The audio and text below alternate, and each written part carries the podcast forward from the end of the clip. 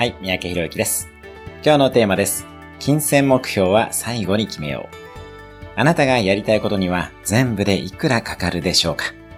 世界一周旅行、所有したい家や車、憧れのライフスタイルなどの予算をイメージしてみてください。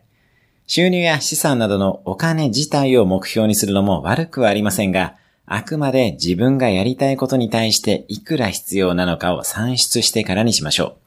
よって、金銭目標は最後に設定する必要があります。最初に金額を設定してもなかなかやる気が湧かないものです。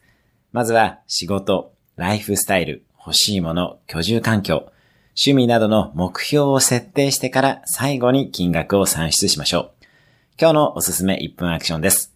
目標の中で最もお金がかかりそうなものの経費を算出してみる。